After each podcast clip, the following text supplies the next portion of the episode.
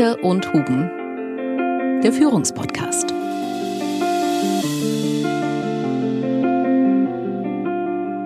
Personalauswahl und CEO-Kontrolleure, ist das eigentlich noch das richtige Aufgabenverständnis für einen Aufsichtsrat in diesen Zeiten höchster Komplexität? Gegebenenfalls könnte man ja auch versuchen, die Führungsfähigkeiten des CEOs zu verbessern oder die Zusammenarbeit im Vorstand anzusprechen. Und das machen sie relativ wenig, sondern sie gehen dann direkt irgendwie in den Austausch. Also sie gucken auf die neue Komposition im Vorstand, aber nicht auf die Kollaboration.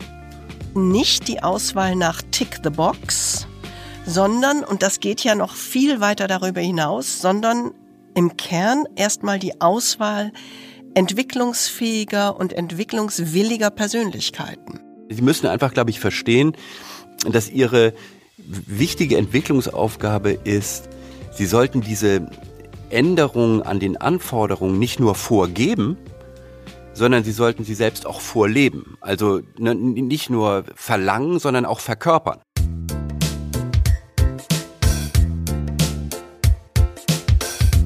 Der Führungspodcast mit Anke Huben und Kai Dierke.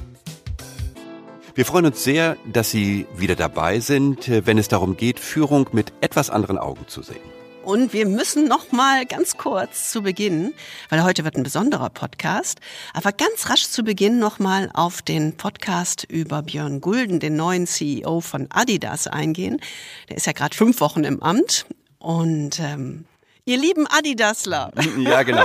Also wir lieben nicht Adidasler, sondern Adidasler. Also äh, genau. das muss man ja immer ein bisschen auseinanderhalten. Genau, ihr seid klasse. Ihr gebt uns so tolles Feedback mit Punktlandungen und wir unterstützen euch emotional und wir drücken euch ganz fest die Daumen, dass ähm, das gut wird mit Björn Gulden. Die ersten Zeichen sind gut, haben wir gehört.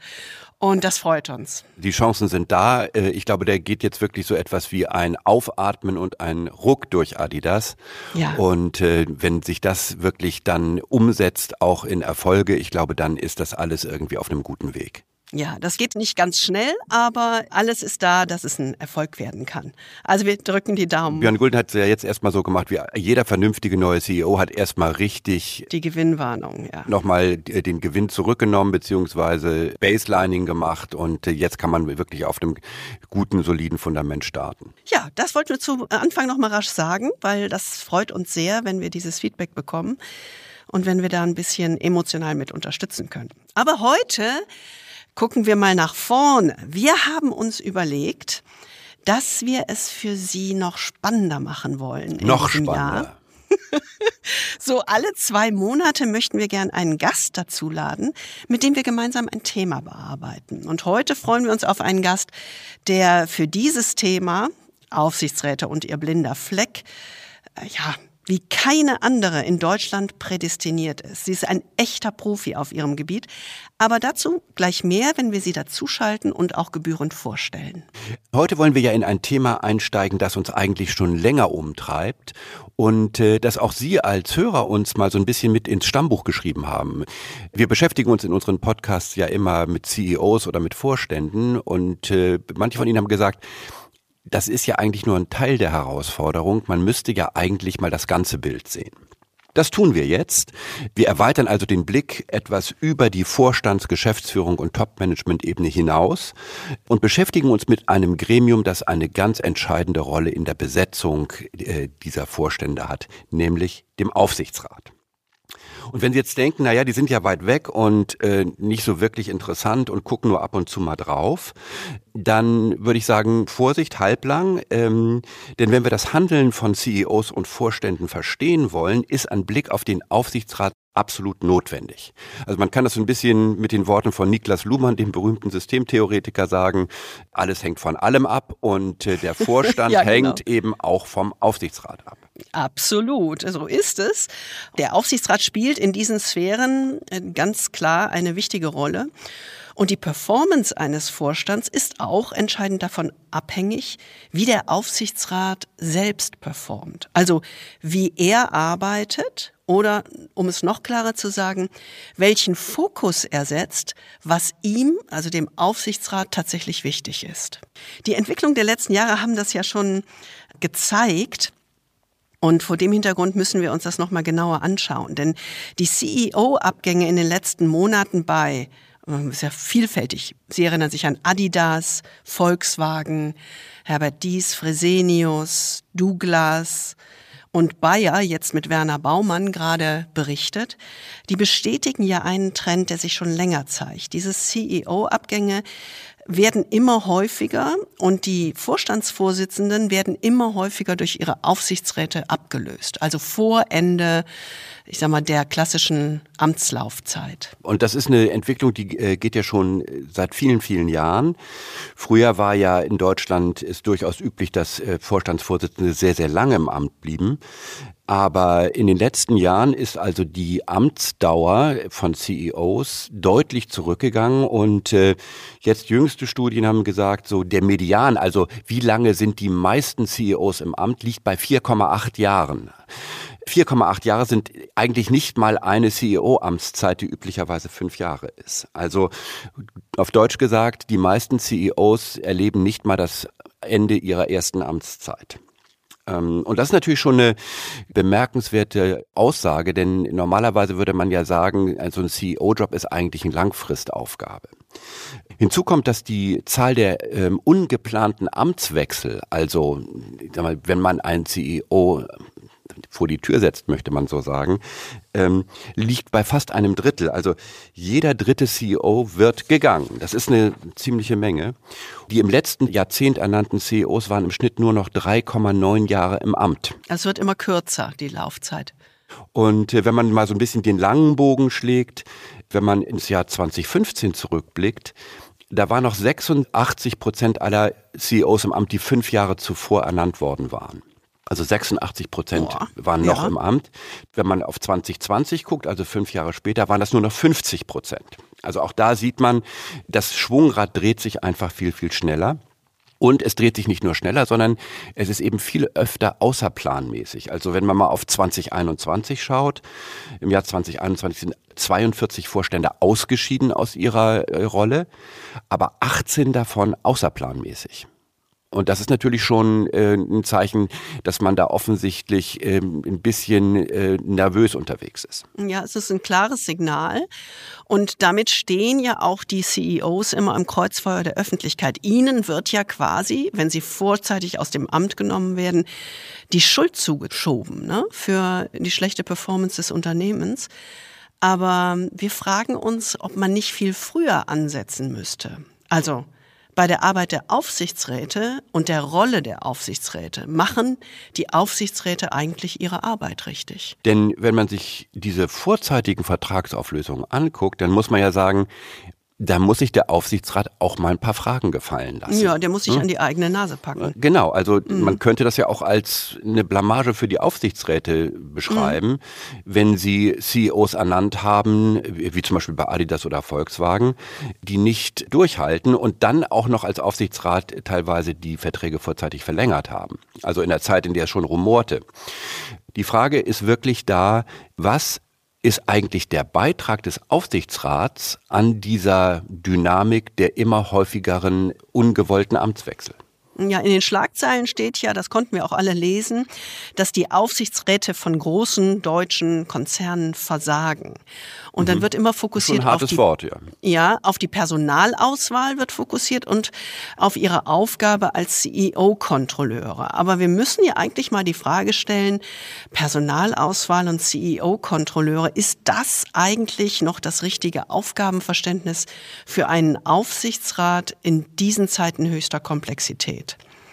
Also ist dieses Aufgabenverständnis eigentlich noch angemessen? Und genau diese Frage möchten wir heute gerne genauer beleuchten. Und das Trommelwirbel mit unserem heutigen Gast. Wir freuen uns sehr, Dr. Philine Sandhut zu begrüßen. Hallo. Hallo, ihr beiden. Hallo, Philine. Schön, dass du da bist. Ja, ich freue mich auch. Philine ist äh, wie keine andere in Deutschland prädestiniert, über Aufsichtsräte zu sprechen. Und wenn wir Philine sagen, so formlos, dann äh, ist das nicht Kampfduzen, sondern wir kennen uns seit vielen Jahren und wir haben uns entschlossen, nicht für diesen Podcast zum Sie wieder zurückzugehen. Du bist ja ein Profi auf diesem Gebiet. Ähm, und zwar vor allen Dingen auf dem Gebiet der Diversität im Aufsichtsrat, also der Frage, wie divers müssen oder sollten Aufsichtsräte zusammengesetzt sein. Du bist akademische Leiterin des Aufsichtsrätinnenprogramms an der Hochschule für Wirtschaft und Recht in Berlin. Und du hast im letzten Jahr, äh, haben wir äh, mit großer Begeisterung gesehen, den bekannten Umwelt- und Nachhaltigkeitspreis Baum, also B-A-U-M, verliehen bekommen. Ein Preis von dem Nachhaltigkeitsnetzwerk der deutschen Wirtschaft. Und dieser Preis zeigt eigentlich das steigende Bewusstsein darüber, dass die Zusammensetzung der Top-Gremien eben auch für die Nachhaltigkeitsperformance essentiell ist. Ja, ich finde das ja total cool. Also, das muss ich noch mal gerade hier verstehen, Philine. Also, mehr Frauen heißt mehr Nachhaltigkeit in der Führung. Das ist die Grundannahme von Baum. Ist das richtig? Ähm, das ist, würde ich sagen, nicht die Grundannahme von Baum, sondern das sind die Ergebnisse jetzt von, von verschiedenen Studien, die mhm. zeigen, dass Diversität, vor allem Geschlechterdiversität, mit Nachhaltigkeitsperformance korreliert. Und das geht eigentlich in eine Richtung wie viele andere Studien auch, äh, bei denen man sieht, umso mehr Diversität wir haben, umso mehr Transparenz gibt es, umso besser die Risikofrüherkennung. Ähm, und am Ende finde ich, ist es so ein No-Brainer, weil wir brauchen Diversität, um diese Entwicklung im Umfeld überhaupt erstmal aufnehmen und bewerten zu können. Ähm, also das steht so ein Stück weit dahinter. Und Baum sieht eben die wachsende Bedeutung, eben, dass wir Diversität brauchen, wenn wir mit Nachhaltigkeit weiterkommen wollen. Ja, und das ist ganz wichtig. Anfang des Jahres warst du ja auch in der breiten Öffentlichkeit mit deiner jüngsten Studie präsent, also zum Einfluss der Investoren auf die Zusammensetzung der Aufsichtsräte und Vorstände. Auch da geht es ja um Diversität, um Geschlechterdiversität. Ganz genau. Und da ist bei den Investoren und im Kapitalmarkt insgesamt gerade einiges in Bewegung, weil die Investoren eben zunehmend auch auf die Zusammensetzung schauen und ähm, da Transparenz einfordern. Also, prädestiniert wie kein anderer, mit uns gemeinsam dieses Thema Aufsichtsräte in großen deutschen Konzernen anzuschauen und ihre Aufgabe. Also lass uns doch mal schauen, wie wir gemeinsam daran gehen. Ich habe dann mal wieder so einen Dreischritt, ne? Wie immer. es sind immer drei. Also ich dachte, wir beginnen damit mal zu schauen, was ist die formale Aufgabe von Aufsichtsräten und wie stellen die heutigen, ja, schwierigen Zeiten die Aufsichtsräte denn vor neue große Herausforderungen? Als nächstes würde ich ähm, mir dann ja die Vorstände und Geschäftsführung mal ansehen. Was kennzeichnet sie und wie müssten eigentlich die Aufsichtsräte damit umgehen? Das ist ja im Grunde ihr Spielfeld. Darauf müssten sie ja reagieren. Und im dritten Schritt könnten wir ja zusammen mal so Lösungsmöglichkeiten skizzieren, wie die Aufsichtsräte auf die Geschäftsführung, Vorstände in diesen Zeiten reagieren müssten und wie sich damit auch die Aufgabe der Aufsichtsräte verändert. Also ist das So What? Mhm. Genau.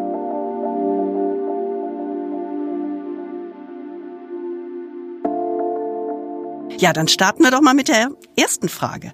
Was ist die Aufgabe der Aufsichtsräte eigentlich? Ja, also wenn wir darüber sprechen, was die formale Aufgabe des Aufsichtsrats ist, wäre es im Moment mindestens genauso wichtig, darüber zu sprechen, dass die Aufsichtsräte selbst gerade sehr unter Druck stehen.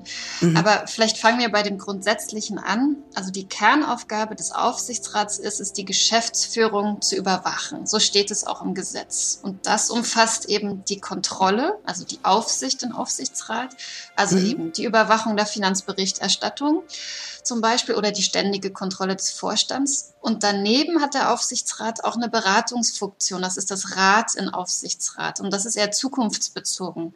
Weil hier geht es vor allem um die Beratung zur Unternehmensstrategie und zum Risikomanagement. Ich finde das schön, diese Aufteilung zwischen Aufsicht und Rat.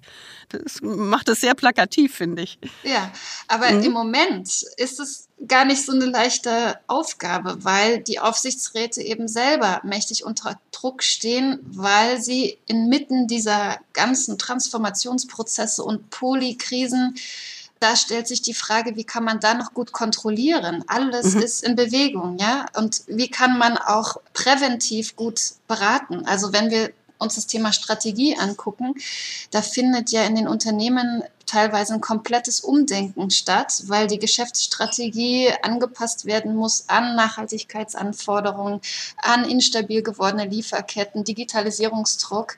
Und ein Aufsichtsrat ist formal nun da in so einer Position, das Ganze eben zu überwachen, zu kontrollieren. Und bei vier bis sechs Sitzungen im Jahr mit nur wenigen Stunden also wie kann das gut gelingen? Ne? Das ist eine echte Herausforderung. Ja, zumal ja auch noch, das ist ja auch das Interessante, viele Aufsichtsratmitglieder sind ja in mehreren Aufsichtsräten unterwegs und müssen sich dann so tief in diese strategischen Themen reindrehen. Das ist ja schon ein dickes Brett, ne? Genau, und Sie sind ja selber unter Umständen auch noch selbst in der Geschäftsführungsfunktion tätig, ähm, also haben ja selber noch operatives Geschäft zu betreuen. Und on top sozusagen zu diesen ganzen Polikrisen, auf die Sie eine Antwort auch schaffen müssen, ähm, gibt es zunehmend regulatorische Vorgaben, die da eben starke auch Leitplanken schaffen, wo man aber auch up-to-date sein muss, was es dann regulatorisch zu beachten gibt. Also auch bei ihrer eigenen Zusammensetzung. Ähm, ihr erinnert euch sicherlich auch an den Wirecard-Skandal. Eine Konsequenz daraus war, man sagt jetzt, es braucht mehr Finanzexpertise. Es gibt sowas wie ein Führungspositionengesetz, also eine Frauenquote. Im deutschen Corporate Governance Codex steht jetzt, wir brauchen Nachhaltigkeitsexpertise. Ich würde sagen, das ist im Grundsatz alles eine richtige Entwicklung, weil das ja auch zu einer Professionalisierung führt. Und nach ja, viel zu vielen Jahren von ja, Family and Friends, die man sich da reingeholt hat, ja, genau. ist es ja ein richtiger ja. Schritt, jetzt auf die Kompetenz zu schauen und zu gucken, welche Person schafft eigentlich einen wirklichen Wertbeitrag für das Gremium. Ja, und das ist wirklich, äh, man muss wirklich sagen, das ist eine enorme Herausforderung. Also ich erinnere mich noch an mein früheres Leben. Oh Gott, ja, an mein früheres, das, das war ja vor 20 Jahren, war ich ja im Aufsichts, auch in einem oh, Aufsichtsrat, ja. Ja hier von der äh, Wintertour Spanien und Portugal.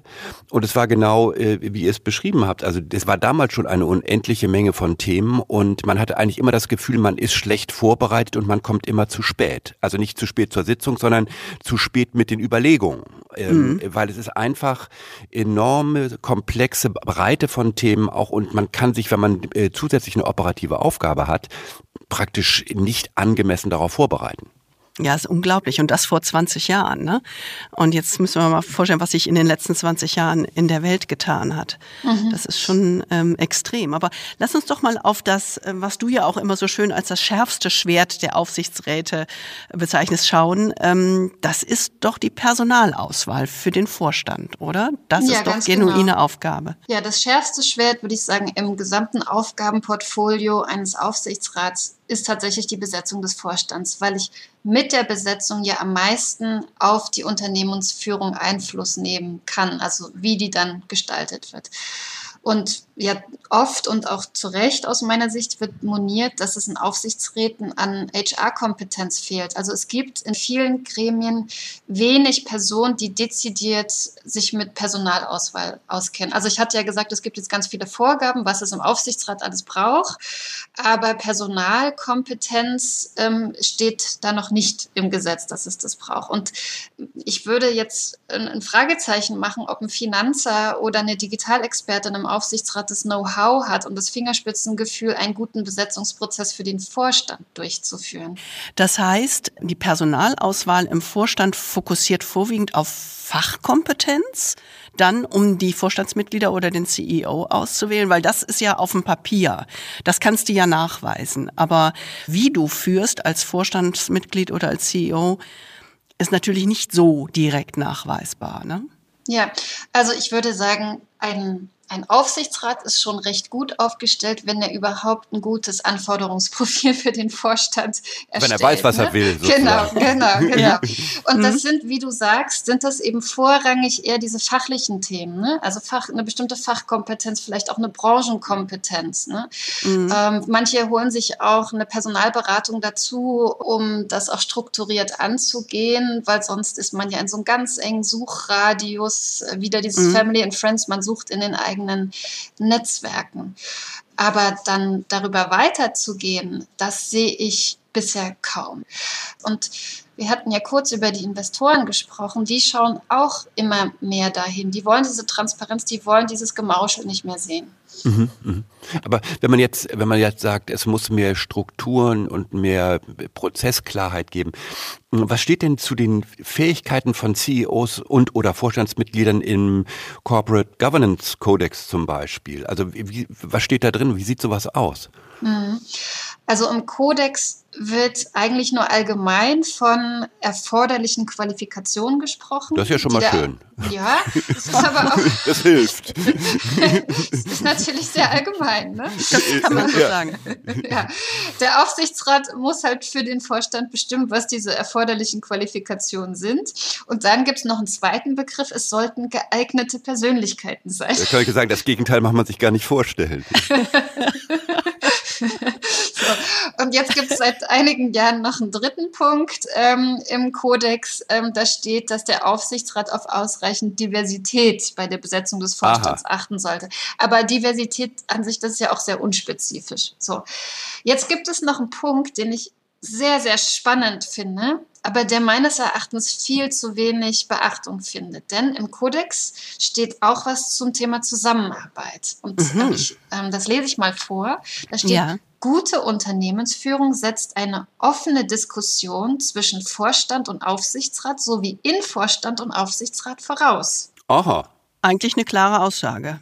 Ja, in der Konsequenz müssten also Führungspersönlichkeiten ausgewählt werden mit ja, guter Kollaborationsfähigkeit, guter Selbstführung, Reflexionsfähigkeit, Offenheit, also alles Qualitäten, Genau. die es ja eigentlich braucht, um gut zusammenarbeiten zu können. Mhm, absolut. So, Und ich frage mich aber, ob der Aufsichtsrat bei seiner Auswahl eines CEOs oder anderen Vorstandsmitgliedern diese Kompetenzen überprüft.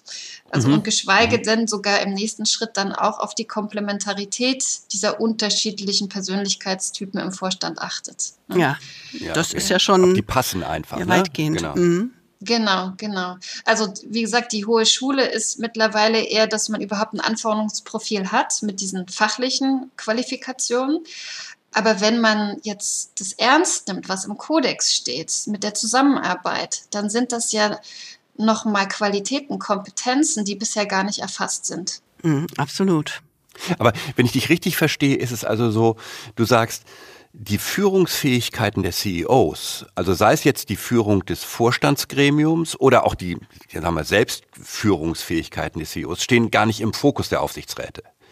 Ist zwar wünschenswert, aber spielt in der Realität keine wirklich große Rolle. Also weder bei der Personalauswahl, also beim Startpunkt, noch während des Mandats. Ich habe wenig davon gehört. Ähm, wie gesagt, wenn die ein Anforderungsprofil mit diesen eher fachlichen Qualifikationen haben, dann sind sie schon recht weit. Mhm. Aber das Interessante ist ja, und das beobachtet man ja auch in der letzten Zeit gerade so oft, wenn es dann wirklich hart auf hart geht äh, und man sieht, dass es Probleme in der Führung eines Unternehmens gibt, dann nehmen ja sozusagen die Aufsichtsräte ganz oft sofort die nukleare Option in die Hand. Ne? Also das heißt, also die, die investieren dann da rein, einen neuen CEO an die Spitze zu setzen. Also äh, gehen so in Richtung einer, einer sichtbaren, außenwirksamen personellen Veränderung und versuchen eben äh, die Veränderung im Unternehmen über die Auswechslung des Teams an der Spitze zu machen oder des CEOs an der Spitze. Ähm, aber sie gehen nicht in das Thema, gegebenenfalls könnte man ja auch versuchen, die Führungsfähigkeiten des CEOs zu verbessern oder die Zusammenarbeit im Vorstand anzusprechen. Und das machen sie relativ wenig, sondern sie gehen dann direkt irgendwie in den Austausch. Also sie gucken auf die neue Komposition im Vorstand, aber nicht auf die Kollaboration. Ja, und das ist ja eigentlich der fatale Kurzschluss oder der Kurzschluss, den wir immer sehen. Wir haben so ein bisschen das Gefühl, dass der Aufsichtsrat davon ausgeht oder überhaupt immer im Top-Management davon ausgeht, wenn die Komposition, also diese fachliche Zusammensetzung im Vorstand steht, dann wird es mit der Kollaboration, also der Zusammenarbeit schon klappen. Das ist Hope as a Method. Und dahinter steht so ein bisschen die Grundannahme, dass rational denkende Topmanager aufgrund einer gemeinsamen Sachlogik automatisch gut zusammenarbeiten. Und das ist ein Kurzschluss. Mhm. Ja, also diese Grundannahme, glaube ich, auch ist schlicht falsch, weil ihr wisst, umso besser ist es harte Arbeit nötig, um das Top-Team Asset wirklich zu heben. Und das ist eine echte Herausforderung, nicht nur für den oder die CEO, sondern eben auch für den Aufsichtsrat. Aber aus meiner Sicht haben das die Aufsichtsräte viel zu wenig im Blick. Und das Ganze, und da sind wir auch wieder beim Anfang, beim Druck, das Ganze wird ja durch diese Bewältigung der Polykrisen, ähm, die vor unserer Tür stehen, die wir vor der Brust haben, noch verschärft. Das mhm. spüren mhm. die Aufsichtsräte ja selber. Ja. Und ich kann mir vorstellen, dass man in so einer Situation dann ja einmal mehr versucht an so Sachlogiken und scheinbar harten Fakten festzuhalten, anstelle eben in die Führungsentwicklung zu investieren, weil das ist dann vielleicht so Shishi in diesen Zeiten. Ne? ja, ja. Mhm. ja, das ist ein guter Punkt. So nach dem Motto, lass uns auf das in Anführungsstriche wichtige, relevante fokussieren, ne? die harten Fakten. Und dieser Kurzschluss wird eben nicht aufgelöst. Und genau das ist ja eigentlich auch das Problem. Deswegen ist, glaube ich, im nächsten Schritt wichtig, mal drauf zu gucken, worauf treffen denn eigentlich Aufsichtsräte an der Unternehmensspitze? Also womit müssen Aufsichtsräte eigentlich umgehen?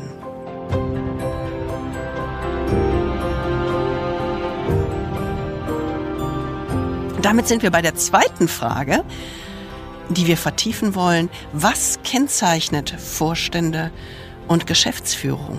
Also vielleicht welche Personen, welche Dynamiken? Auf was treffen eigentlich Aufsichtsräte üblicherweise?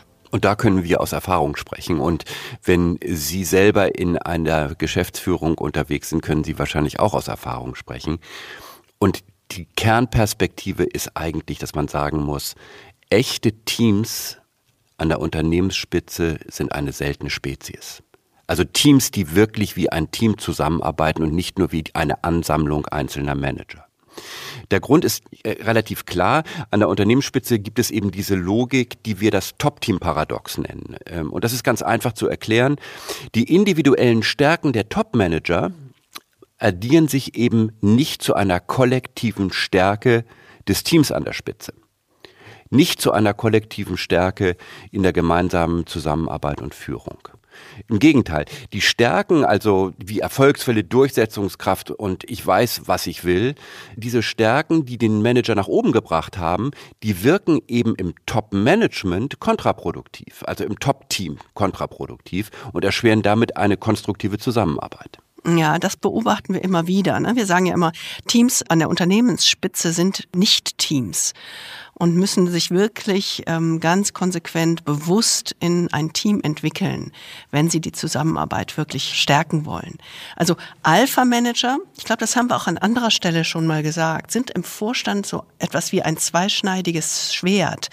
Also auf der einen Seite, und das ist ganz wichtig, das ähm, sehen wir ganz klar, sind sie eine absolut unverzichtbare Ressource. Ne? Das sind so die typischen leistungsstarken, durchsetzungsfähig, ne? die willst du haben. verlässlich, hochambitioniert, die brauchst du. Und auf der anderen Seite, diese Charakteristika, die ich gerade genannt habe, sind gleichzeitig ein unkalkulierbares Risiko. Denn unter Druck entwickeln erfolgreiche Manager eben Verhaltensmuster, die durchaus zerstörerisch auf Zusammenarbeit wirken können. Also diese Stärken können ins Extreme kippen und befeuern eine versteckte oder sichtbare Rivalität.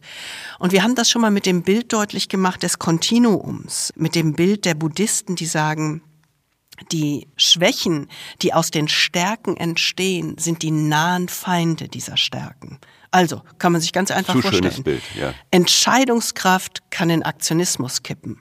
Leistungsfokus in Überforderung, Kampfgeist in Dominanz, analytische Stärke zu Rechthaberei oder Verbohrtheit. Also immer das Überziehen dieser einen Stärke kann in eine Schwäche kippen.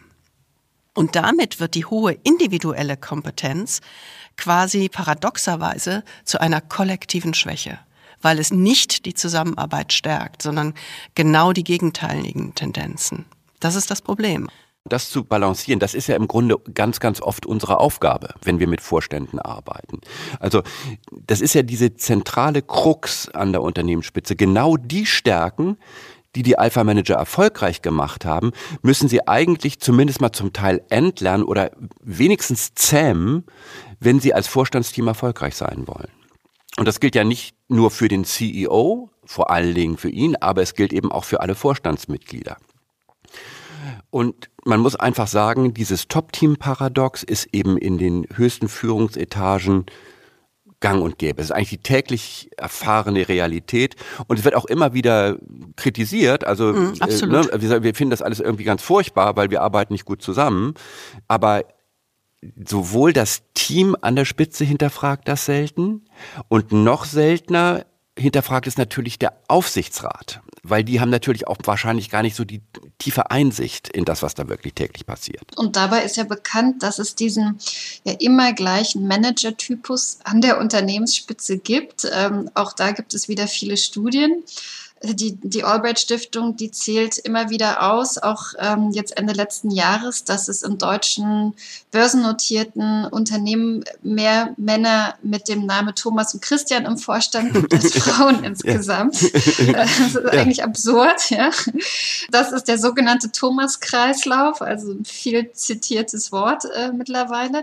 Dieser Thomas-Kreislauf beschreibt das bewusste oder eher unbewusste Muster, den immer gleichen Typus auch für Vorstandspositionen auszuwählen. Ja. Sind das eigentlich Thomasse und auch Christiane, sind das so die immer noch die klassischen Babyboomer, die jetzt an den höchsten Spitzen stehen und sozusagen so das Profil haben, was wir eben skizziert haben? Oder wie würdest du das skizzieren? Also das sind ähm, der Thomas-Kreislauf, den finde ich so schön plakativ, weil er zeigt, dass es ja nicht nur um äh, eine Dominanz an Männern geht, ähm, sondern Thomas, Michael, Christian, das sind ja Namen aus einer bestimmten Generation. Absolut. Meine Klasse ja. war, glaube ich, die Hälfte Thomas Christian und genau. Und eben mehrheitlich auch, ähm, und das ist für manche überraschend aus Westdeutschland. Nur ein Prozent der deutschen Vorstände hat einen ostdeutschen Hintergrund. Hast du eine Hypothese, worauf das zurückzuführen ist? Ja, also es gibt verschiedene Gründe. Das eine ist klassische soziale Elitenreproduktion und ja. die Netzwerke, die immer noch äh, bestehen. Ne? Und das sind eben die Netzwerke der, der, der Eliten in Deutschland sind eben sehr westdeutsch geprägt nach wie vor. Mhm. Und der andere Grund ist, dass viele Firmen, die in Ostdeutschland sitzen, nur Töchterfirmen von westdeutschen Firmen sind. Das ah, heißt, die okay. Führungskräfte mhm. Äh, werden eben aus Westdeutschland dahin entsandt und nicht lokal äh, rekrutiert. Das ist ja im Grunde so ein Spiegelbild dieses Phänomens, dass die Unternehmensspitze quasi eine Welt von Gleichen ist, wie so ein exklusiver Zirkel. Ne? Oder mhm. wir haben es mal abgeschirmte Echokammer genannt, weil du immer nur sozusagen dich wieder selbst hörst oder dich in den anderen siehst, die dort sozusagen unterwegs sind. Es ist ähm, für uns ganz ähnlich wie ein mittelalterlicher Mönchsorden oder Gilden. Also das Nur sind, sind die besser sich, angezogen meistens. das sind in sich vollkommen geschlossene Soziotope. Ist ganz interessant. Das hast du gerade auch beschrieben. Feline. Wir gehen noch einen Schritt weiter. Ne? Wir sagen nicht Thomas Kreislauf, sondern wir nennen dieses Phänomen den Thomas Orden, weil sich das Management eigentlich immer nach dem gleichen Muster reproduziert und die Zugehörigkeit eben gleichzeitig wie so eine totale Einbindung bedeutet. Ja, genau. Der soziologische Begriff dafür, ähm, den gibt es. Mhm. Das ist die Hyperinklusion. Also, Ein schöner soziologischer Begriff. Ja. also während Inklusion die Einbindung von Menschen in die Gesellschaft umschreibt, bedeutet Hyperinklusion eben ihren hermetischen Einschluss, so wie du das gerade beschrieben hast. Das heißt, mhm. die gesamte Identität verschmilzt mit dieser Führungsfunktion im Unternehmen. Und ich habe noch sehr bildlich einen Manager vor mir, den ich mal äh, interviewt hatte, der mir sagte, was für ihn gute Führung sei. Und er sagte, ein Leader geht nicht aus dem Unternehmen raus und legt den Mantel dann ab, sondern er ist immer in diesem Mantel, auch wenn er schläft. Dann ist er ein Leader. Ja, das ist, das ist ein total interessantes Bild. Also das ja. ist ja im Prinzip genau dieses Bild ich arbeite nicht als CEO, sondern ich bin CEO. Ja. Und das ist eben diese totale Einbindung. Die, die ganze Identität hängt da dran. Mhm. Und macht dich aber auch extrem abhängig davon, ne? Wenn du, weil wenn du das verlierst, dann verlierst du alles. Ja, du hast nichts anderes mehr. Ja. ja. Genau. Das ist eben äh, genau wie du wie du es beschrieben hast, Fini. Das ist ja genau das, was wir beobachten können. Dieser Thomas-Orden ist eben inklusiv auf der einen Seite, also er ist sozusagen sehr eng, aber exklusiv im Zugang. Die sind alle sehr eng verbunden und er reproduziert sich eigentlich immer wieder selbst. Und damit kommt eben genau auch das Fatale ins Spiel, dass man ganz oft sieht, dass es eben oftmals nicht die unbedingt geeignetsten Kandidaten sind, die an die Spitze kommen, sondern vor allen Dingen an die Spitze kommen diejenigen, die denen am ähnlichsten sind, die eh schon da sind. Es gibt ja diesen schönen Begriff, auch wieder so ein soziologischer Begriff, aber diesmal auf Englisch, Self-Similarity Principle, also das Prinzip der Selbstähnlichkeit. Aufsichtsräte und Vorstände rekrutieren am liebsten sich selbst oder zumindest Menschen, die ihnen sehr ähnlich sind. Und das ist eben dieses Selbstähnlichkeitsprinzip. Oder der Thomas-Kreislauf dann. Ne? Oder der Thomas, genau. Unter der Perspektive, wenn wir das mal so ein bisschen so auf der Zunge zergehen lassen, ist der Druck nach mehr Diversität wirklich nötig, weil der ja. kommt nicht aus sich heraus. Genau. Das ist ganz klar, ne? Das wird ja. nicht aus sich heraus sich entwickeln, sondern den musst du vorgeben. Und das haben wir in Deutschland ja jetzt erlebt. Es gab 20 Jahre lang, glaube ich, eine Selbstverpflichtung der deutschen Wirtschaft, die Diversität zu erhöhen, also im Sinne des, des Frauenanteils. Und das waren so Mikroprozentpunkte, die in 20 Jahren da ähm, zur Veränderung geführt haben. Und ich glaube, irgendwann ist dem Gesetzgeber die Geduld ausgegangen und dann kam eben eine Quote. Mhm. Und das ist wie so ein externer Impuls, ein externer Schock, damit sich das System innen wieder neu sortieren kann.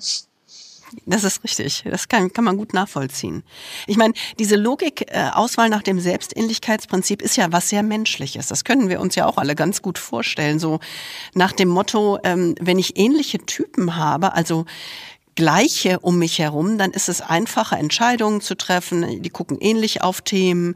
Es ist weniger komplex. Die haben eine ähnliche Haltung. Und das ist ja genau das, was uns mal bei einem CEO passiert ist, der uns dann mal so leicht zynisch fragte, als er sein Team neu zusammenstellte, weil er sozusagen auf die CEO-Position gekommen ist, warum soll ich mir denn ein diverses Team antun. So Jetzt, nach dem also, Motto, als ich das gehört habe, es hat mich erstmal weggehauen. Ja.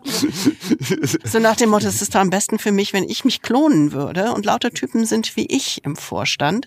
Mhm. Das kostet einfach viel weniger Anstrengung und ich kann die einfach besser lesen. Ne? Ich weiß, woran ich bin, weil die so ticken wie ich. Also diese Auswahl nach Selbstähnlichkeit, was ja auch dieser Thomas-Orden ist, der hat natürlich erstmal klare Vorteile im Miteinander. Ne? Die Komplexität wird rausgenommen haben. Mhm. Man hat mehr Erwartungssicherheit und dadurch wird natürlich viel schneller Vertrauen aufgebaut. Aber das ist im Moment ja die, die Krux oder die große Gefahr, äh, weil angesichts der hohen Komplexität im Außen zieht man sich jetzt in das Vertraute zurück. Ich würde sagen, das ist wie so ein sozialer Ausgleichsmechanismus. Ja, und wie so eine Entlastung irgendwie ja. auch, ne? Ja. Mhm.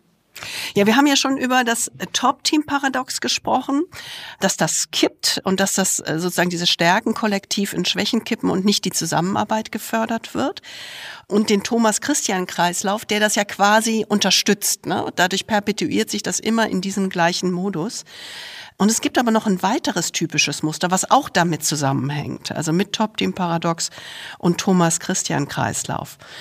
Und das ist das Alpha-Spiel kennzeichnet auch ziemlich gut die Arbeit an der Unternehmensspitze. Und da gibt's viele Muster, aber eins ist ganz besonders ähm, hervorzuheben. Ne? Also wenn man jetzt davon ausgeht, dass in so einem Vorstand eben lauter Thomas und Christiane äh, zusammensitzen, äh, die eben durch diesen Reproduktionsmechanismus alle gemeinsam dort angekommen sind, dann sieht man ja, das ist im Prinzip so eine Art Soziotop von Gleichen. Und dieses Soziotop von Gleichen bringt eben eine ganz besondere Form von Interaktion hervor.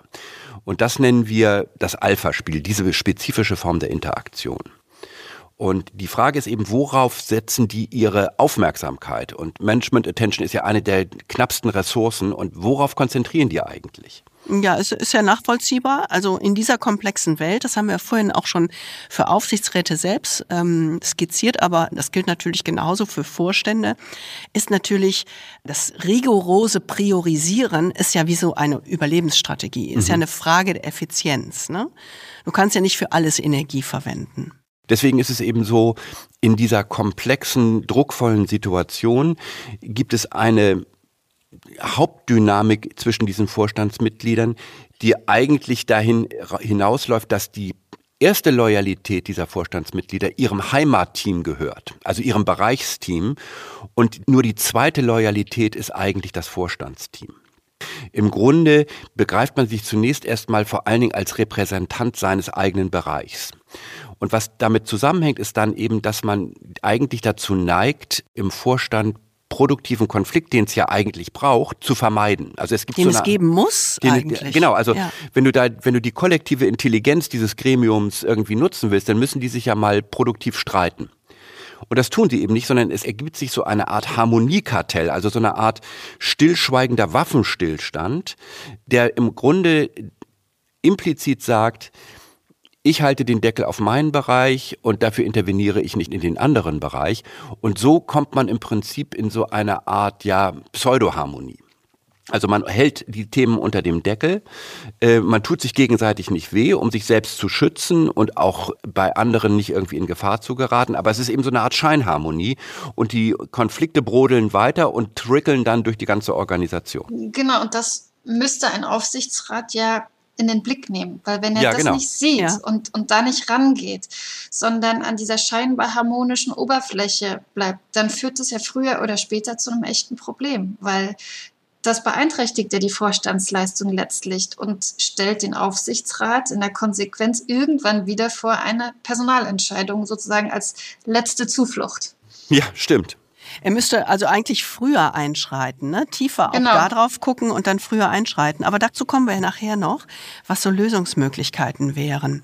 Also wir haben das schon skizziert und äh, alles nur kurz anskizziert, damit man mal so ein Bild davon bekommt, was wir auf den Vorstandsebenen sehen. Also dieses Top-Team-Paradox, den Thomas-Kreislauf, das Alpha-Spiel. Das sind für uns ganz klar beobachtbare Dynamiken und Muster in den Vorstandsetagen.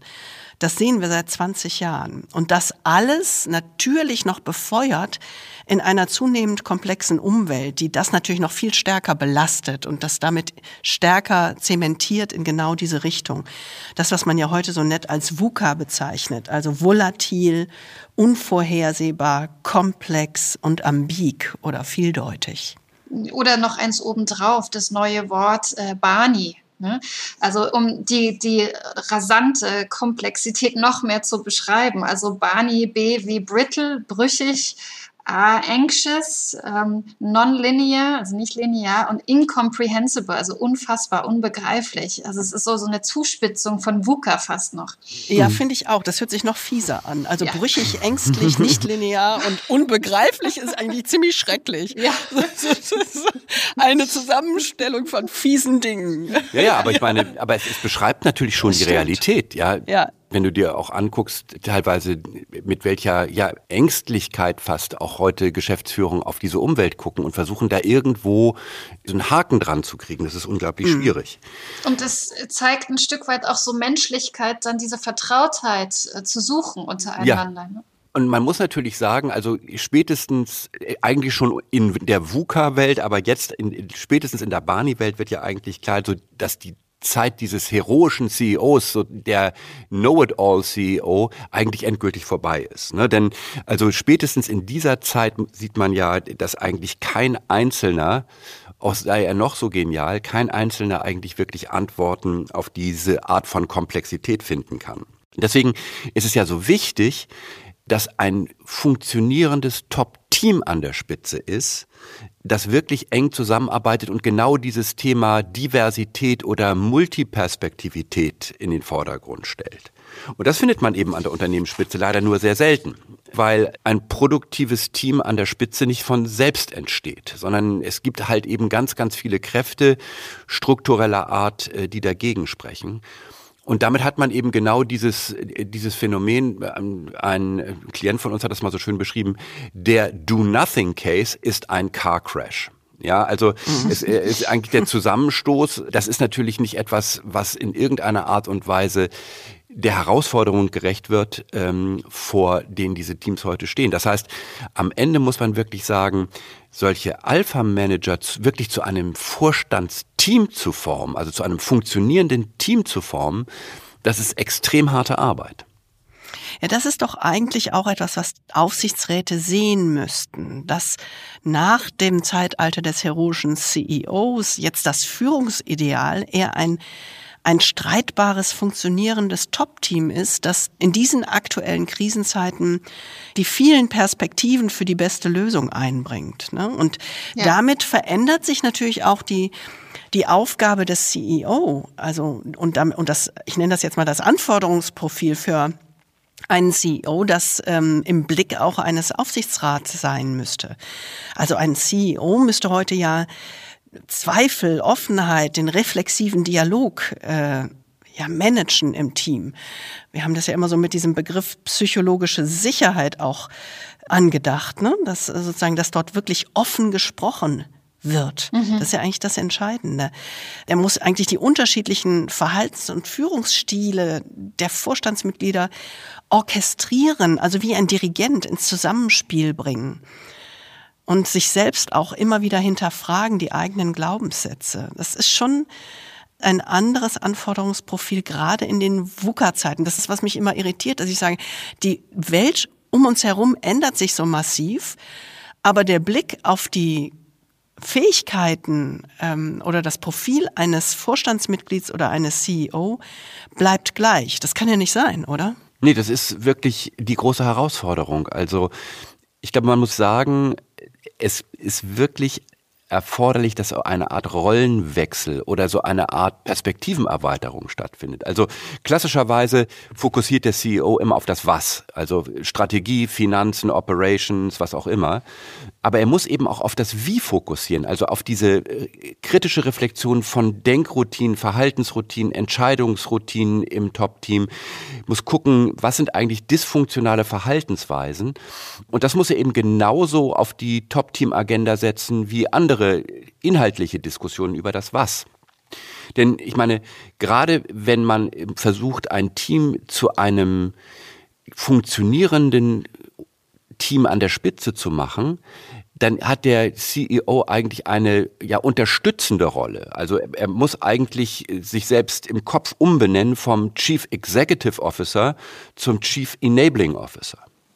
Ja, ich kann diesen Rollenwandel eines CEO nur unterstreichen und auch nochmal die dazu notwendigen Kompetenzen. Anke, was du ja auch gerade schon mal sagtest, also wirklich diese Reflexionsfähigkeit, auch sich selber und das eigene Gremium, die Kultur darin mal zu hinterfragen, die Offenheit, mhm. wirklich die anderen Perspektiven zu hören, auch eine Lernbereitschaft an der Spitze. Also das Wissen von heute ist veraltet morgen. Ne?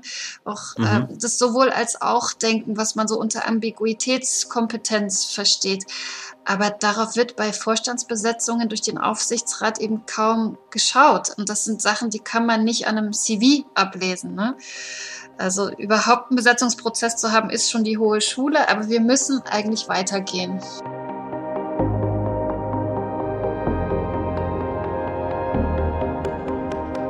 Ich finde, das ist eine super Vorlage für die dritte Frage. Und die dritte Frage heißt ja, was sind denn Lösungsmöglichkeiten und wie verändert sich die Aufgabe der Aufsichtsräte? Lass uns doch mal daran tasten. Was würden wir denn einem Aufsichtsrat vorschlagen? Ja, also das Fatale ist, dass die typische Lösungsroutine von Aufsichtsräten ja eher im außenwirksamen Austausch von den Personen liegt, was du, Anke, auch beschrieben hattest. Mhm. Ne? Und dann kommt so ein Tick the Box bei der Vorstandsbesetzung, die ganzen Fachkompetenzen, die Branchenexpertise, vielleicht auch wie erfolgreich die Person schon war. Aber wir wissen auch, dass gerade bei Diversität oder insgesamt so ein Tick the Box nicht reicht. Ne? Es ist zwar schön, wenn auf dem Papier steht, dass ein Gremium international besetzt ist, also so eine Diversitäts, klassische Diversitätsdimension. Aber wie bringen wir das denn zu einem eigentlichen Wertbeitrag? Und ich habe da so eine Geschichte im Kopf, ähm, die das Ganze sehr schön illustriert. Nämlich äh, für eine Aufsichtsratssitzung wurde extra ein Japaner eingeflogen, weil man konnte dann dieses Häkchen bei Internationalität machen. Ne? Wir sind international aufgestellt. ja. So, und dann war es aber so, dass dieser Japaner äh, einerseits wegen dieser mühsamen Übersetzung, aber auch wegen der Zeitverschiebung eingeschlafen ist. Ja, okay. so, was, was ist dann wirklich. Arme. Was ist daran divers? ja, genau, genau. So, das heißt, ähm, anstelle von Tick the Box sollte der Aufsichtsrat auch ein genaueres Zielbild entwickeln, welche Diversität, welche Kompetenzen denn für dieses Unternehmen gebraucht werden und auch für die bevorstehende Strategie. Und im zweiten Schritt, und das ist die große Entwicklungsaufgabe, weil da sind wir eben lange noch nicht, braucht es die systematische Verbesserung der Zusammenarbeit im Vorstand. Ne? Und das in den Blick zu nehmen als Aufsichtsrat, weil so steht es auch im Kodex. Die offene Diskussion im Vorstand gewährleisten, das ist das, was im Pflichtenheft steht der Aufsichtsräte letztlich. Ja, ich würde ja gern mal fragen, Aufsichtsräte, was sie denn unter offener Diskussion verstehen. Ne? ja. Also, ja, ich meine, so auch die Themen werden ja angesprochen, ist ja auf der Agenda. Also wir haben natürlich immer so eine Qualitätsvorstellung hinter offener Diskussion, aber das ist natürlich sehr breit auslegbar, das ist ganz klar, ne? Ja. Aber lass uns doch vielleicht noch mal drauf schauen, was würde denn eigentlich mehr Diversität im Vorstand helfen? Also mehr Frauen im Vorstand, mehr Menschen mit nicht deutschem Hintergrund und unterschiedlichen Skillsets. Wäre das das? Also ich meine, es hat ja die, diese Albright Stiftung und äh, Feline, du hattest das schon zitiert äh, vorhin, die haben ja auch in vielen Dimensionen nachgeschaut und die haben ja auch festgestellt, dass drei Viertel der deutschen Vorstandsmitglieder entweder Wirtschaftswissenschaftler oder Ingenieure sind. Mhm. Ne? Ich habe jetzt neulich noch mal wieder irgendwas gelesen und das konzentriert sich irgendwie auf Absolventen von fünf Universitäten in Deutschland oder irgendwie sowas. Also würde eine breitere Aufstellung eine andere Art der Zusammenarbeit fördern? Das ist ja irgendwie eine interessante Perspektive, die man sich mal fragen kann. Und ähm, es gibt eine sehr interessante Studie von, von dieser Hay Group, das ist so eine Personalberatung, die haben mal 1500 Führungskräfte global befragt und es gab ganz interessante Ergebnisse. Wenn es darum geht, so eine diverse Diskussion zu führen äh, und in der Lage zu sein, sich da vernünftig zu bewegen, dann ist ja Empathie total wichtig. Also die Fähigkeit, äh, mit dem anderen in eine sinnvolle Interaktion zu treten. Und da hat die Hay Group gefunden, dass 33 Prozent der Frauen Empathie als eine ausgeprägte Stärke haben, aber nur 15 Prozent der Männer. Das heißt also, mehr als doppelt so viele Frauen sind stark in Empathie als Männer. Nur Kai, ich tue mich ehrlich gesagt ein bisschen schwierig mit solchen Zuschreibungen, mhm. ähm, weil die können ja auch immer Stereotype reproduzieren. Und die Frage Absolut. ist ja auch, warum gelten Frauen als empathischer? Sind sie, sind sie so geboren? So, das können wir nicht wissen, aber es gibt ja die These, dass Empathiefähigkeit von Frauen besser ausgeprägt ist, weil sie besondere Antennen in einem patriarchalen System haben müssen, auch ah, okay. oft aus einer, einer Minderheitsposition heraus, mhm. um darin zurechtzukommen. Also dass sie das auch entwickeln müssen als Effekt quasi des bestehenden Systems. Okay. Das ist ja grundsätzlich gut. Also dann wäre der Effekt schon da. Ähm, nur die Frage ist, würde das tatsächlich, äh, sozusagen, wenn man darauf guckt, in einem Vorstand helfen, diese Form der Diversität? Das würde das ja eigentlich unterstützen, oder nicht? Ja, die Frage ist ja dann immer, und da sind wir wieder bei unserem wichtigen Punkt, inwiefern binde ich diese Fähigkeit ein? Diversität an sich ist ja noch kein Asset, sondern es genau. geht ja darum, wie wir das managen und zum Asset werden lassen. Ja, okay, das stimmt. Und ich finde diesen Punkt auch unheimlich gut mit dem, mit dieser, mit diesen Antennen im patriarchalischen System.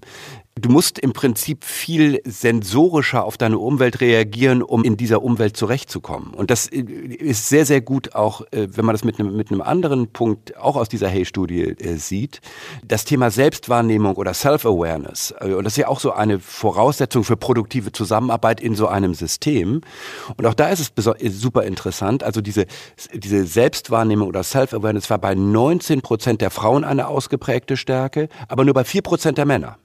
Also fünfmal mehr Frauen als Männer haben Selbstwahrnehmung als ausgeprägte Stärke. Und das kann eben genau aus dieser Logik herauskommen, die du beschrieben hast, Feline. Mhm. Aber nichtsdestotrotz kann man das ja zu einer positiven Stärke in einem solchen System nutzen. Ja, ich meine, ich erinnere nur an unsere Weihnachtsbäckerei. Den CEO, beziehungsweise die CEO, die wir gebacken haben, war weiblich. Ja. Ne? ja, ja. Nächstes Mal also, backen wir einen CFO, der wird dann männlich. Ja, genau. Also ich will nur noch mal daran erinnern, Unternehmen mit weiblichen CEOs oder CFOs zeigten tatsächlich 2021, das ist ein Standard Poor's Rating, eine bessere Performance am Aktienmarkt als Unternehmen mit männlichen CEOs. Die sind nicht so bullisch unterwegs. Genau, also es ist immer die Frage, wo guckst du drauf und was holst du dir für Zahlen, aber trotzdem kann man dir das mal jetzt glauben und Con Ferry, einer der großen globalen Personalberatungen, hat das ja mal so nett auf den Punkt gebracht. Want higher profits? Hire a female CEO or CFO. Mhm. Also, mhm. Mhm. das sind natürlich Ausnahmen, aber die Frage ist ja schon, wäre ein höherer Frauenanteil die einfache Lösung? Ja, also die, die Frage ist gut, weil die Realität sieht ja immer noch recht mager aus. Wir haben schon ein paar Zahlen hier hin und her gespielt ähm, und in den letzten Wochen hören wir auch immer wieder in den Medien, es hätte noch nie so viele Frauen in Vorständen gegeben. Also ich glaube, im DAX sind jetzt 21 Prozent Frauen. Wenn du bei Null anfängst, ist alles besser. genau, genau.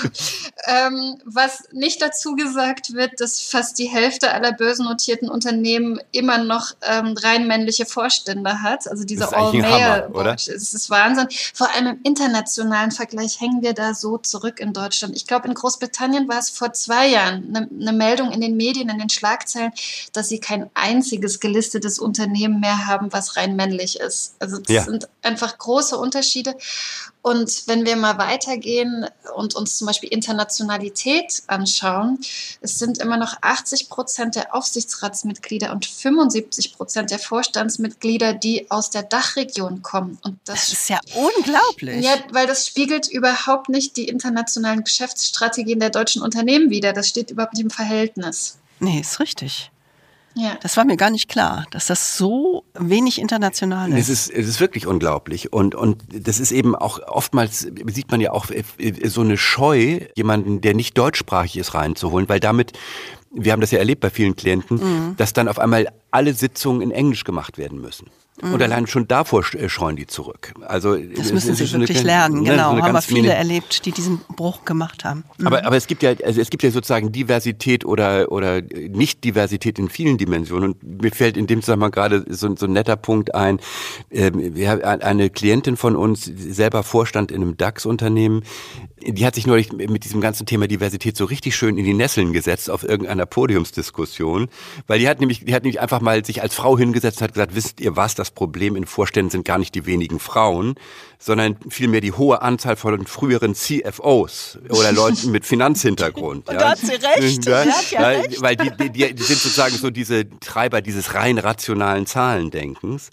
Und, äh, und das finde ich, das ist natürlich auch eine interessante Sicht. Also erstmal, dass eine Frau, äh, die, die kann das natürlich mit äh, Fug und Recht sagen, aber das ist wahrscheinlich schon auch ein Element, oder? Also diese Homogenität in der falschen Richtung. Hm. Also ich würde sagen, der hohe CFO-Anteil oder auch der hohe verbleibende Anteil dieser All-Male-Vorstände ist für mich ein Indiz, dass wir uns in Deutschland mit Vielfalt einfach immer noch schwer tun. Ne, also viele Führungsgremien haben es aus meiner Sicht schlicht verschlafen, auch den Umgang mit Diversität einzuüben, obwohl die Vielfalt in der Gesellschaft schon Realität ist, schon lange. Ja. So, und, und mit der Bestellung dieser unterschiedlichen Profile und Hintergründe ist es aber noch nicht getan. Also manche machen das ja schön so, tick the box mäßig. Mhm. Aber was den homogenen Kreislauf der Alpha-Manager eigentlich erst aufbrechen würde, wenn wir auch das in eine Kultur überführen, die Diversität zum Asset werden lässt. Mhm.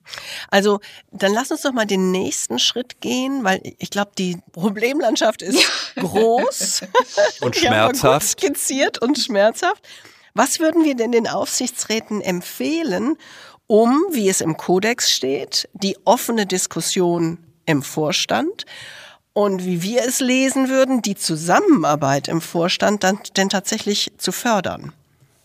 Denn das steht ja im Pflichtenheft. Genau, es ist klar, dass diese Fähigkeit zur Zusammenarbeit, also diese Kollaborationsfähigkeit im Vorstand, der als Team eng und vertrauensvoll und auch kontrovers zusammenarbeitet, das wird ja gebraucht. Gerade ja, jetzt auch, gerade, gerade jetzt, jetzt, in diesen Zeiten, ja. Genau. Die erste Aufgabe des Aufsichtsrats, ähm, so wie du das ja vorhin auch skizziert hast, Feline, ist nicht die Auswahl nach Tick the Box, sondern, und das geht ja noch viel weiter darüber hinaus, sondern im Kern erstmal die Auswahl entwicklungsfähiger und entwicklungswilliger Persönlichkeiten.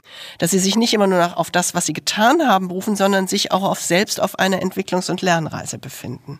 Ganz genau. Also es braucht CEOs, es braucht Vorstandsmitglieder, die ja, diese etablierten Verhaltensmuster und Routinen entlernen wollen und können um sich immer wieder auch auf diese neuen Gegebenheiten einzustellen, dieses Growth Mindset. Ne? Das mhm. heißt, die Aufsichtsräte müssen in den Besetzungsprozessen diese wichtigen Fähigkeiten in den Blick nehmen. Die haben wir benannt, äh, also die Lernbereitschaft, die Reflexionsfähigkeit, die Ambiguitätstoleranz. Und bestenfalls ähm, müssten sich diese Fähigkeiten dann auch komplementieren, ähm, damit das Team als Ganzes gut aufgestellt ist. Bei Personalauswahl sozusagen jetzt nicht auf der Vorstandsebene guckt man ja auch auf Führungsfähigkeiten. Man fragt, man hat Fragenkataloge dazu. Also das könnte man ja tun, aber es tut man nicht. Also ich bin mit einigen Personalberatungen im Austausch gewesen und die versuchen das immer wieder anzuregen, aber nicht jedes Unternehmen, nicht jeder Aufsichtsrat nimmt sich ja auch eine, ein Headhunter und eine Personalberatung mhm. zur Seite, ähm, geschweige denn die Bereitschaft, da auch in die Tiefe zu gehen. Es muss ja auch schnell gehen meistens. Also wer, wenn ja. man eine Nachfolgeplanung verschläft, dann muss man ad hoc jemanden finden, dann muss es schnell gehen. Apropos schnell gehen, das ist eben, finde ich, ich auch noch ein ganz, ganz wichtiger Punkt. Es geht dann eben auch darum, dass äh, der Aufsichtsrat auch bereit sein muss, äh, und ich glaube, das haben wir eben auch anhand dieser Themen, Ambiguitätstoleranz, Lernbereitschaft und so weiter gesehen, äh, der Aufsichtsrat muss auch bereit sein, ja diese CEO-Entwicklung gezielt zu unterstützen. Also normalerweise gucken Aufsichtsräte dann ja immer sofort auf Ergebnisse. Ne? Also muss so, die Welt muss sofort besser werden. Dabei muss man wirklich auch anerkennen, dass CEOs diese Zeit zur Entwicklung brauchen. Ähm, mhm. Also es gab vor einiger Zeit so eine McKinsey-Studie, um nochmal wieder eine Studie zu zitieren, aber wo man sagt, die haben 1500 CEOs weltweit befragt und 80 Prozent von denen haben gesagt, wir müssen die Fähigkeit haben, uns selbst zu transformieren. Also wirklich diese Entwicklung, äh, diese innere Entwicklung äh, voranzutreiben, äh, weil es ist eben nicht, äh, es, es ist nicht einfach sozusagen so, dass man von vornherein wieder beginnen kann, sondern man muss sich selbst erstmal neu in Frage stellen. Und, und, und 61 Prozent dieser CEOs bestätigten auch, dass sie diese Selbstentwicklung, also diese, diese Entwicklung hin zur Erfassung dieser neuen Rolle und ihrer Selbstwahrnehmung gar nicht auf dem Schirm gehabt haben. Und das ist eben genau etwas, wo man sagt, das ist eben auch eine persönliche Entwicklung, die ein CEO durchmachen muss, eine Entwicklung, eine Arbeit an sich selbst. Und das braucht eben auch die Unterstützung des Aufsichtsrates und eben nicht nur das Schauen auf kurzfristige Ergebnisse. Mhm. Ja, wir haben das schon mal an anderer Stelle gesagt, dass wir mit CEOs zusammenarbeiten, ähm, die dann in Stanford waren, sich darauf vorbereitet haben, einen kurzen Leave genommen haben, um sich darauf einzustellen. Und trotzdem überrascht einen das natürlich in der neuen CEO-Rolle die Komplexität immer noch mehr oder eben über ein Coaching äh, gegangen sind. Ähm, und das, das Interessante ist, nachdem Sie erinnern sich, wir haben einen Podcast zu Christian Klein, dem CEO von SAP, gemacht, für den das ja ein großer Sprung auf diese CEO-Position war. Und mh, mm, da gab es durchaus Feedback von Hörern, die gefragt haben, warum gibt es eigentlich kein CEO-Entwicklungsprogramm, das der Aufsichtsrat als Pflicht mit auf den Weg gibt? Und das ist eine super Frage. Das ist genau richtig. Das müsste es eigentlich geben. Ne? Also die erste Aufgabe, haben wir gesagt, ist nicht die Auswahl nach Tick the Box. Auch der Tick the Box ähm, im Sinne von Diversität hilft hier nicht sondern es geht tatsächlich um die Auswahl entwicklungswilliger Persönlichkeiten, die das für sich auch als Lernreise begreifen. Und die zweite Aufgabe des Aufsichtsrats wäre ganz klar, das haben wir ja schon angedeutet, die Teamentwicklung im Vorstandsgremium. Ja, und da würde ich sagen, gerade jetzt in diesen Zeiten, ne, wo es so tief um Transformationen geht, da ähm, möchte ich ähm, Jim Tam zitieren. Das ist ein amerikanischer Richter, ein Managementberater, der hat das Konzept Radical Collaboration ähm, entwickelt. Schöner Begriff. Er sagt, ja, und, und er, er, hat so einen schönen Satz. Er sagt, you cannot compete externally if you cannot collaborate internally. Ne? Also wir sind oft zu stark auf das Außen orientiert, auch auf den Wettbewerb und vergessen darüber unsere Entwicklung im Innenverhältnis, unsere Kollaborationsfähigkeit. Und die Kollaborationsfähigkeit ist sozusagen innen, ist die Voraussetzung, um am Markt tatsächlich zu bestehen. Genau, genau, mhm. genau. Weil mit diesem ganzen Change und Transformation im Außen sollte ja auch unsere innere Entwicklung korrespondieren. Und Diversität kann ein Erfolgsfaktor sein, aber es ist aus meiner Sicht kein Selbstzweck, sondern es ist nur dann wertvoll, wenn wir diese Perspektiven auch wirklich nutzen. Denn nur mit diesen unterschiedlichen Perspektiven kann ich die Komplexität im Außen überhaupt erfassen und bewerten. Das heißt, Diversität ist eigentlich auch eine ganz wichtige Voraussetzung für gutes Risikomanagement. Und das ist in diesen VUCA-Bani-Zeiten ja absolut essentiell im Moment. Ja, absolut. Also ich glaube, wenn man sagt, was ist eigentlich unsere Kernbotschaft, dann ist es ja eigentlich, Diversität ist wichtig oder kann ein großer Erfolgstreiber sein. Aber es geht eben eigentlich um so eine Art Diversität 2.0. Mhm. Äh, nicht Mann oder Frau, sondern es geht um die Frage, wie kriegen wir es hin, unterschiedliche Managertypen mit unterschiedlichen Verhaltensstilen, mit unterschiedlichen äh, Hintergründen, mit unterschiedlichen äh, Verhaltensmustern wie dominant, integrativ, sachfokussiert, beziehungsfokussiert und so weiter. Wie kriegen wir eigentlich eine Vielfalt in dieser Art und Weise hin? Und das ist eigentlich die Art von Diversität, die wir eigentlich meinen. Und eben nicht nur in der Zusammensetzung, sondern das dann eben auch zum Schwingen zu bringen. Das ist, glaube ich, das Entscheidende. Genau, und ich glaube, das hatten wir auch schon mehrfach gesagt. Diversität an sich ist noch kein Asset, wenn ich Tick the Box mache, äh, sondern es geht eben darum, auch diese psychologische Sicherheit zu schaffen. Ich glaube, Kai, du hattest es auch schon gesagt, dass eine andere Meinung eben nicht mit einem Risiko einhergeht, dass dann äh, negative Konsequenzen kommen. Ne? Und, ja.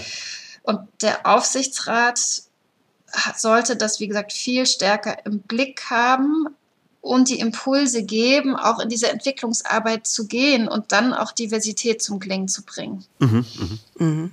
Ja, ich glaube, das ist ganz entscheidend. Ich erinnere mich, das war auch wieder so ein typisches Beispiel, dass in einem Vorstand, ähm, dem CEO, mit dem wir gearbeitet haben, er durchaus unterschiedliche Typen reingeholt hat. Also er war der klassische Alpha-Manager, dominant, mit Druck, sehr stark im Sprechmodus statt im Zuhören-Modus, nenne ich das mal. Und er hat durchaus unterschiedliche Typen mit reingenommen, die integrativer waren, die mehr moderierend waren, andere eingebunden haben. Aber was hat der CEO gemacht? Er hat genau diese unterschiedlichen Verhaltenstypen extrem gegängelt, vor sich hergetrieben im Vorstand. Ja, und dann nach Jahren, wo er dann wirklich genervt war, ähm, einen derjenigen, die besonders integrativ waren besonders und einen divers. Ganz, genau. ganz anderen Führungsstil hatten, den hat er ausgetauscht gegen einen Klon seiner selbst. Mhm. Und was macht so ein Klon seiner selbst? Dominant, äh, sehr klar im Ich weiß es besser Modus. Ja, der kündigt dann nach einem Jahr. Genau, weil er, weil er, sich, weil er das, das nicht ertragen nicht kann. Ja, genau. genau. Ne, das ist das Verrückte. Also es geht hier tatsächlich um Diversität managen und da sind wir wieder beim Rückschluss entwicklungswillige Persönlichkeiten die wirklich auf sich selbst gucken und äh, einen Chief Enabling Officer vorleben und nicht ähm, nur einen Chief Executive Officer. Ja, und eben auch so nicht in dieser Denke sind My Way or the Highway. Ja, ja also genau. ne, also nicht nur alle müssten, es wäre eigentlich eine ideale Welt, wenn alle so wären wie ich. Ja, genau, genau. Also wir haben gesagt, wir haben zwei Aufgaben für die Aufsichtsräte, damit ähm, ja, der vielleicht die Überlebensdauer von CEOs sich verlängert und die Aufsichtsräte auch wirklich ihrer äh, Verantwortung gerecht werden. Das ist neben allen Formalien ähm, die Auswahl entwicklungswilliger Persönlichkeiten, also da das ähm, Auswahlschema nochmal komplett zu verändern und viel stärker zu verbreitern und die bewusste Teamentwicklung im Vorstandsgremium. Also sehr bewusst dazu, darauf zu achten, wie der CEO sein Team führt und wie der Vorstand untereinander zusammenarbeitet. Und das spürt man ganz sicherlich in Aufsichtsratssitzungen. Man muss die Antennen dafür haben. Das ist das Entscheidende und dann entsprechend äh, sozusagen auf den Tisch bringen. Was ist denn unser Fazit? Also ich würde sagen, spätestens die jüngsten, ja unrühmlichen, erzwungenen CEO-Abgänge, Anke, von denen du gesprochen hast, die erfordern ein radikales Umdenken der Aufsichtsräte. Ich glaube, das ist ein super wichtiger Punkt. Und ich glaube, zweitens zu ergänzen, die Aufsichtsräte müssen eben ihre Perspektive ändern. Es geht nicht nur um die Komposition des Vorstands, also um die Zusammensetzung. Damit ist es nicht getan, sondern es geht um Kollaboration im Vorstand, also die Zusammenarbeit.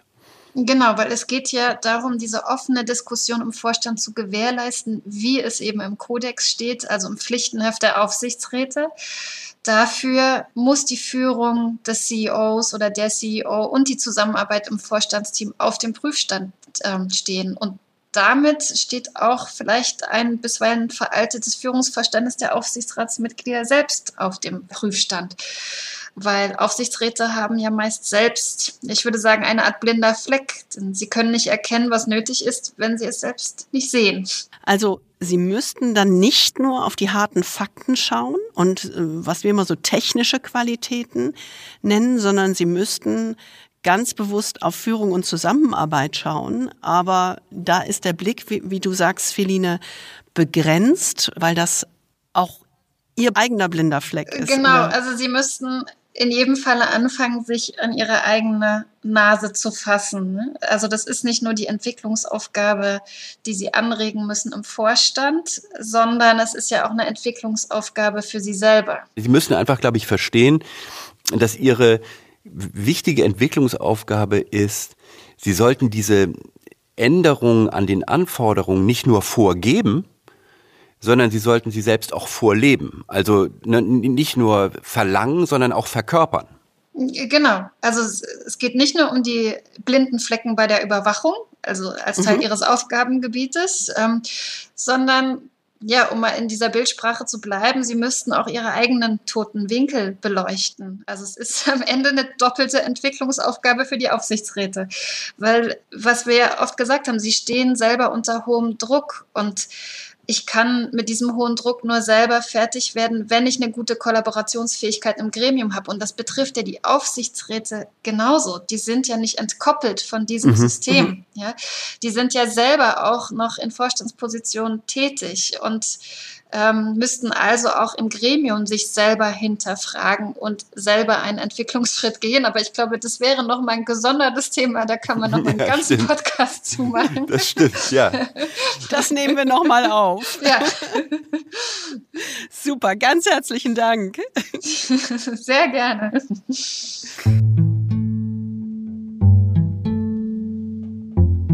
Ja, also nochmal ganz herzlichen Dank, äh, Philine Sandu, für deine äh, Einschätzung und für deine wirklich ja tiefe Kenntnis der Arbeit der Aufsichtsräte und der Herausforderungen, die sich daraus ergeben. Das war äh, unser Podcast über den blinden Fleck der Aufsichtsräte.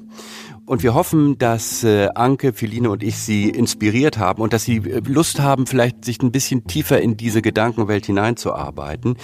Das liegt jetzt nicht so direkt vor der eigenen Haustür, aber es ist, glaube ich, wichtig, mal darüber nachzudenken, welche Rolle die Aufsichtsräte eigentlich in diesem ganzen Spiel haben.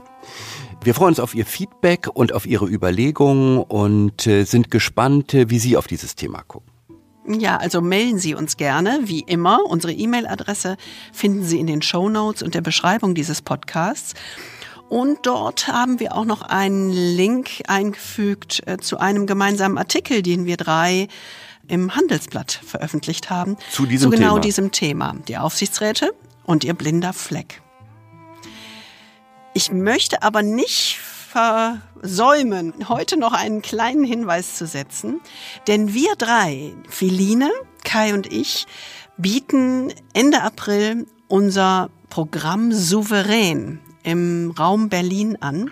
Dort geht es um die Entwicklung des eigenen inneren Kompass, den eigenen Purpose und um die Stärkung, die Hinterfragung der eigenen Routinen, Verhaltensroutinen, um die Stärkung der Selbstwahrnehmung und der Selbstführung. Also wenn Sie Aufsichtsrat sind, wäre was für Sie. Ja, genau. Oder Vorstand. Oder Vorstand. Oder Vorstand. genau, weil am Ende, wir reden ja immer über diese ganzen neuen Kompetenzen. Die Frage ist ja, wie können wir das entwickeln? Und genau darum geht es ja auch bei Souverän, ne? in die Reflexion zu gehen, die eigenen Trigger zu hinterfragen und sich neu auszurichten. Genau das tun wir dort aber nicht nur für Vorstände und Aufsichtsräte, aber schon für Senior Executives im oberen Management. Dafür ist das Programm. Genau, das ist eben sozusagen nicht, wir sind ja nicht hier unterwegs nach dem Motto, man müsste mal oder einer müsste mal, sondern äh, wir versuchen wirklich praktische Hilfeleistung zu geben.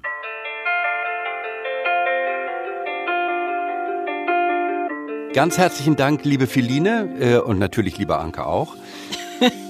Es hat viel Spaß gemacht. Das war ja sozusagen unser erster Podcast zu dritt. Ich finde, das hat ganz gut funktioniert aus meiner Sicht. Und ja, äh, ich, dank, ich, auch. Ähm, ich danke euch ganz, ganz herzlich. Ja, ich danke euch und ich freue mich schon sehr, wenn wir uns dann real sehen bei Berlin ja. für Souverän, unserem Programm für Führungskräfte. Ja, sehr schön. Wir freuen uns auch. Und wir sind jetzt erstmal, Kai und ich, in zwei Wochen wieder bei Ihnen. Und wir freuen uns schon auf Sie. Dann nehmen wir uns ins Visier auch einen ganz besonderen CEO, nämlich den CEO von Apple. Tim Cook. Boah, da freue ich mich schon drauf. Ja, ich mir das auch. wird gut. Das wird spannend. Das wird richtig gut. Ja, da lernen wir wieder.